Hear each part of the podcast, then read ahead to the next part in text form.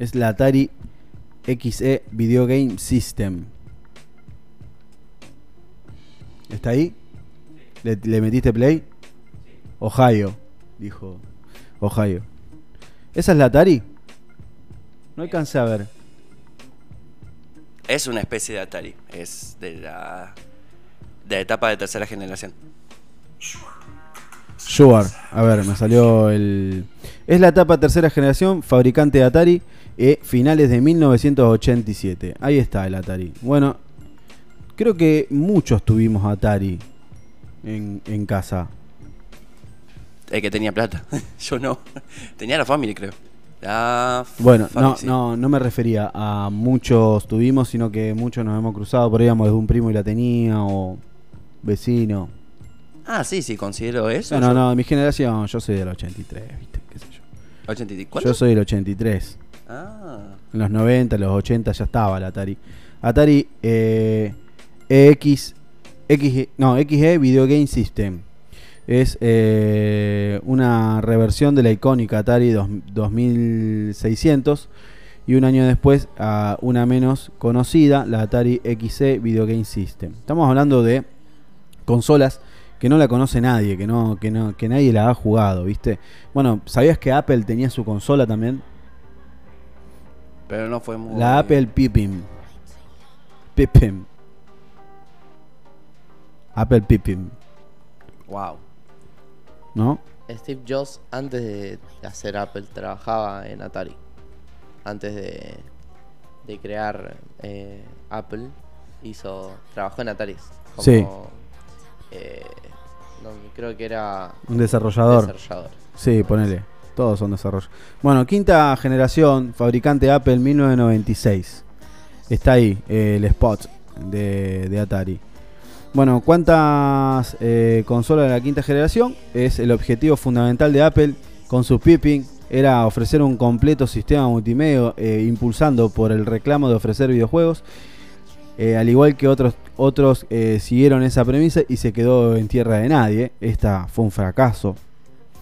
Siendo justos, la idea detrás de Pippin por parte de Apple no residía enteramente la manufactura en sí de la consola, sino eh, la concesión de la licencia a terceros, incluyendo Bandai, un movimiento similar al JVC con eh, formato VHS.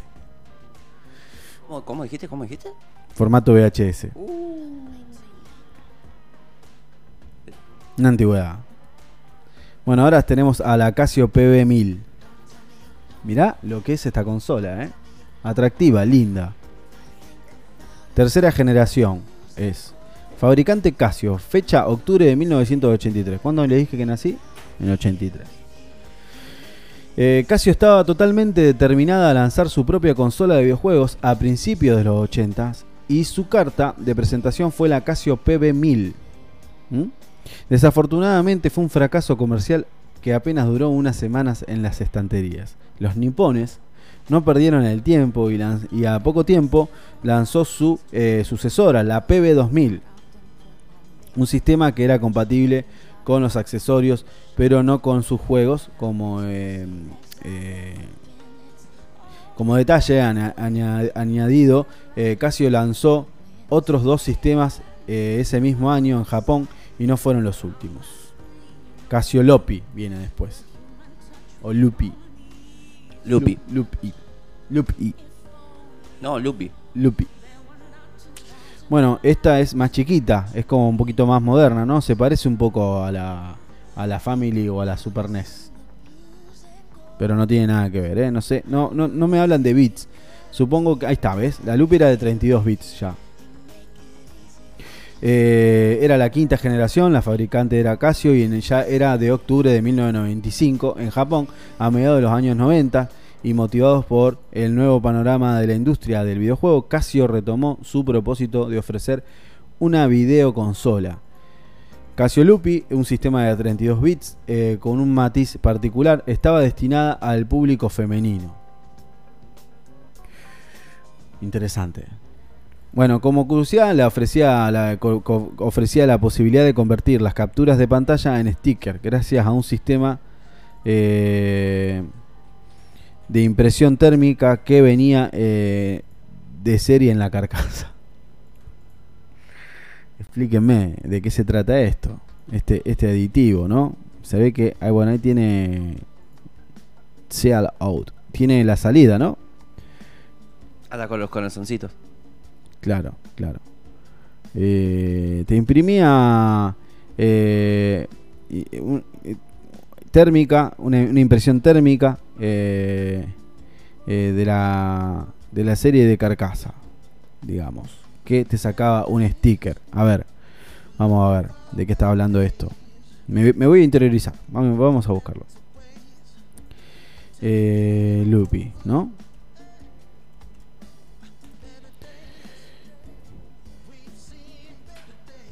Bien.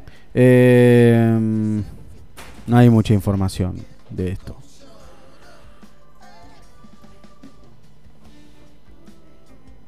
Bueno, no, no entiendo bien, pero la cuestión es que te sacaba un, un sticker, ¿no? Bien, hay tres personas acá, cuatro con Sofía y ninguno tiró un centro, nada, no. Increíble esto, increíble. Bueno, eh, no, no, por eso, no, ya ni te cuento vos. Eh, sigamos, eh, la serie Color TV de Game, Ga- Game de Nintendo. Eh, mira, fue la primera de Nintendo, ¿no? Primera generación.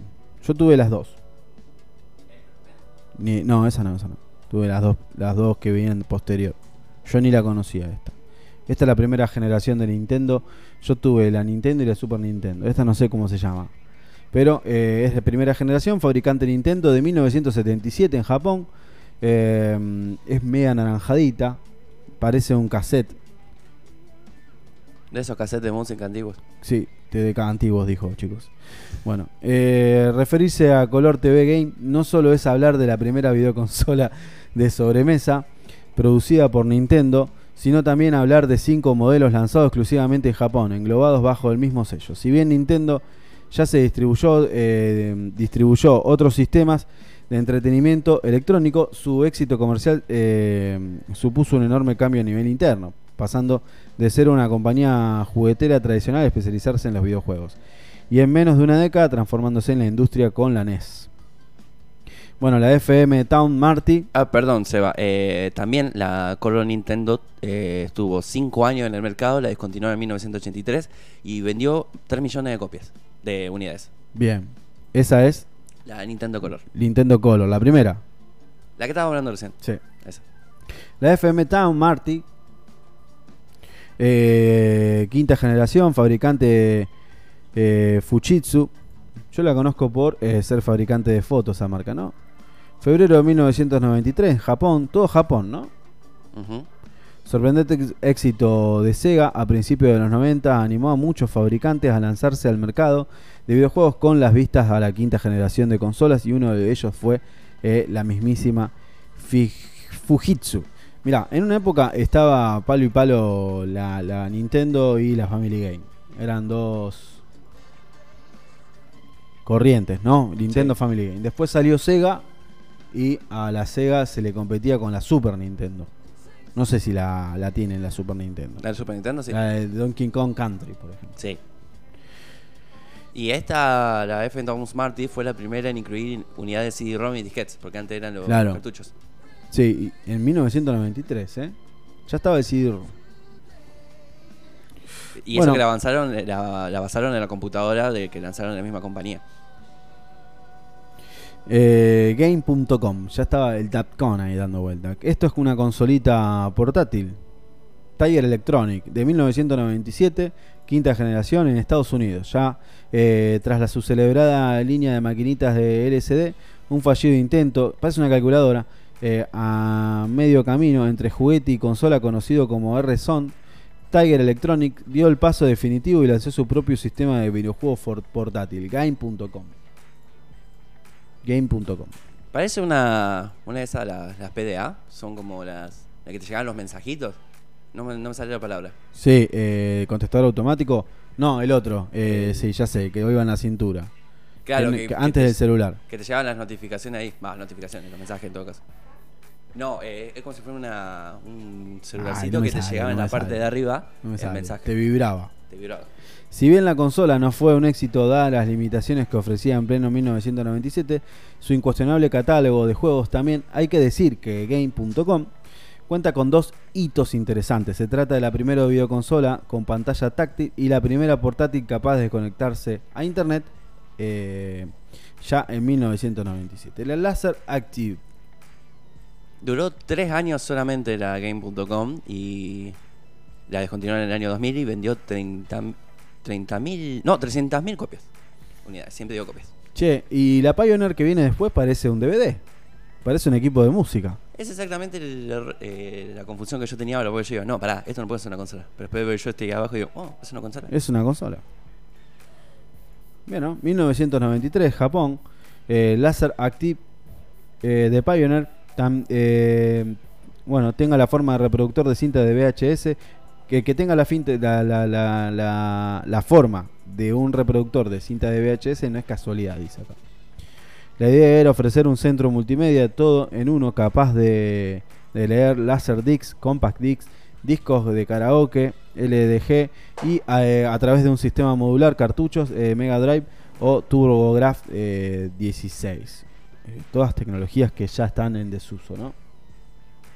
El problema, lógicamente, aquel sueño de jugones y cinéfilos tenía un precio y era carísimo. La cifra de su etiqueta estaba próxima a los mil dólares de la, eh, época. ¿eh? Como referencia en aquella época, Sega se estaba preparando para dar el relevo generacional eh, a la Mega Drive.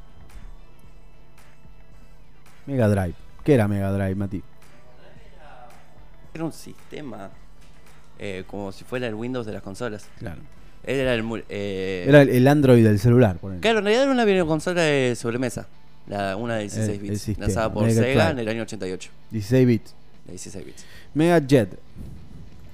Mega Jet, eh, quinta generación, Sega, eh, 1994 en Japón. El Mega Jet es una verdadera rareza que llegó a las tiendas casi de rebote. Originalmente Sega diseñó una versión portátil de su exitosa Mega Drive sin pantalla para que se pudiera usar en vuelos de Japón Airlines, conectándola a una TV y una toma de corriente. ¿eh? Bueno, en 1994 Sega Ja- Japan hizo un experimento y lanzó eh, Mega Jet, eh, un gran eh, público a través de una tirada limitada, lo cual no es eh, especialmente exitosa, bueno, es por eso que nadie la conoce, es muy poco conocida. Bueno, después eh, ya eh, empieza a aparecer la Mocho, Cats, eh, ya empieza a tomar forma el eh, se empieza a ver el joystick ya de, de- PlayStation. Es de Mad Cats, fabricante, el Mad Cats, eh, diciembre de 2013 en Reino Unido y Estados Unidos. Bueno, pero esto ya es 2013, fabricante periférico de Mad Cats quiso dar un paso más allá en los videojuegos lanzados en Estados Unidos y Reino Unido. Mochot, eh, su propio sistema de sobremesa basado en Android. De hecho, su historia básicamente nos lleva a Google Play.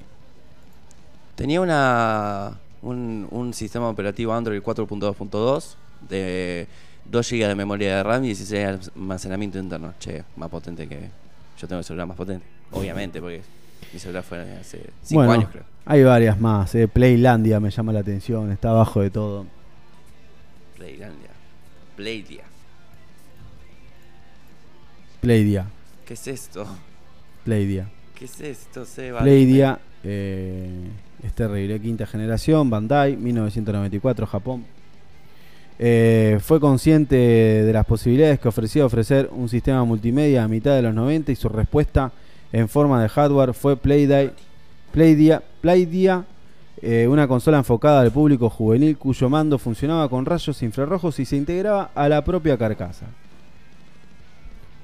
Eh, Playdia fue una de las tantas consolas que llegaron al mercado japonés y viendo el enfoque de los títulos bastante justificables, la mayoría de su catálogo es de mercado corte Made in Japan. ¿Qué pasa, maestro? Estamos en vivo. Bueno, me da el sobrecito en vivo. Me lo guardo en el bolsillo. Más, más, más, Ah, más. No, no, ah, no, la acá. La otra. Acá llegó Fabián Menotti. La rompió Fabián Menotti. Este, perdón, este fin de semana va a haber sorteo. ¿Y paladar?